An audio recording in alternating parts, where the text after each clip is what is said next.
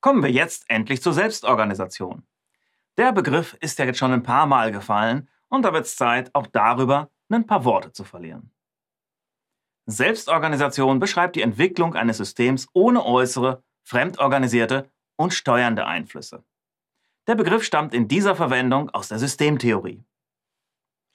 In einer idealen agilen Welt, da sehen selbstorganisierte Teams wie folgt aus. Menschen finden sich aus eigenem Antrieb zusammen. Sie arbeiten mit Begeisterung an gemeinsamen Zielen. Sie einigen sich eigenständig auf Lösungsansätze. Sie organisieren eigenverantwortlich ihre Zusammenarbeit. Es herrschen demokratische Strukturen und eine starke Mission leitet ihr Handeln. Na, da sehen Sie schon. So ideal, da ist das fast ein Selbstläufer. Aber diesen Zustand, den zu erreichen oder ihm nur nahe zu kommen, das ist eben kein Selbstläufer. Da müssen Sie eine Menge für tun.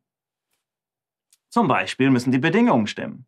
In dem Zusammenhang spricht man oft von drei Arten von Parametern, mit denen die Teams wie von selbst laufen können. Und das sind die Rahmenparameter, Ordnungsparameter und Kontrollparameter. Sie legen mit den Rahmenparametern einen Rahmen fest, in dem sich die Teammitglieder frei bewegen können.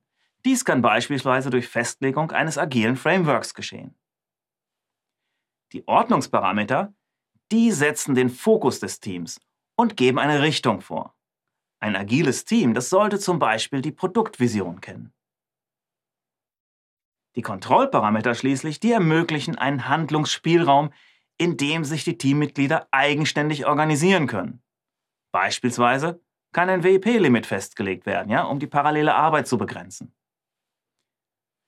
Welche Aufgaben allerdings erledigt werden, das entscheiden die Teammitglieder innerhalb ihres Handlungsspielraums dann selbst.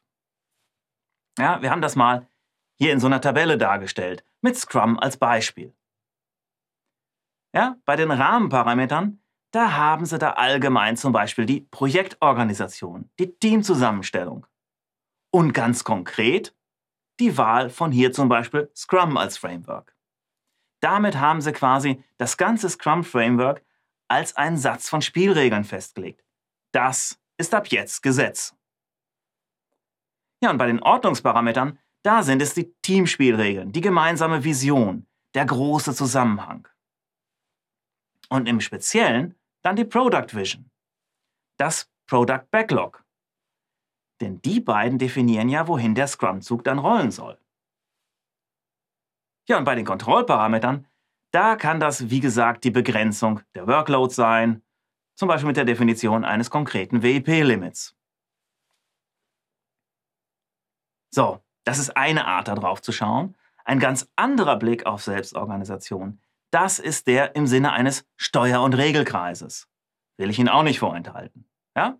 Sowas kennen die meisten ja vermutlich als PDCA-Zyklus im Qualitätsmanagement. Dieser Zyklus kann in verschiedensten Bereichen eingesetzt werden, wenn Neues entwickelt oder Vorhandenes optimiert werden soll. PDCA steht dabei für Plan, Do, Check und Act. Ja? Und in einem selbstorganisierten Team, da kann das zum Beispiel genutzt werden, um die Zusammenarbeit zu optimieren. Im ersten Schritt dem Planen, da plant das Team die Optimierung der Zusammenarbeit, beispielsweise die Einführung der zusätzlichen Spalte Warten auf Zuarbeit auf dem Kanban-Board. Zweitens Do. Die zusätzliche Spalte wird für einen vorher definierten Zeitraum getestet und Erfahrungen werden gesammelt. Drittens Check. Nach Ablauf des Zeitraums werden die Erfahrungen überprüft, was hat gut geklappt und was weniger gut. Viertens, Act. Aus den Erkenntnissen werden dann Maßnahmen abgeleitet, wie weiter vorgegangen werden soll.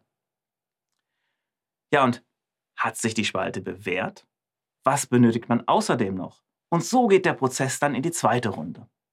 Ich weiß, das war jetzt ein sehr einfaches Beispiel, aber genau das ist das Prinzip des PDCA-Zyklus. Der Zyklus wird kontinuierlich durchlaufen und dadurch ein ständiger Prozess des Lernens und der Verbesserung erreicht.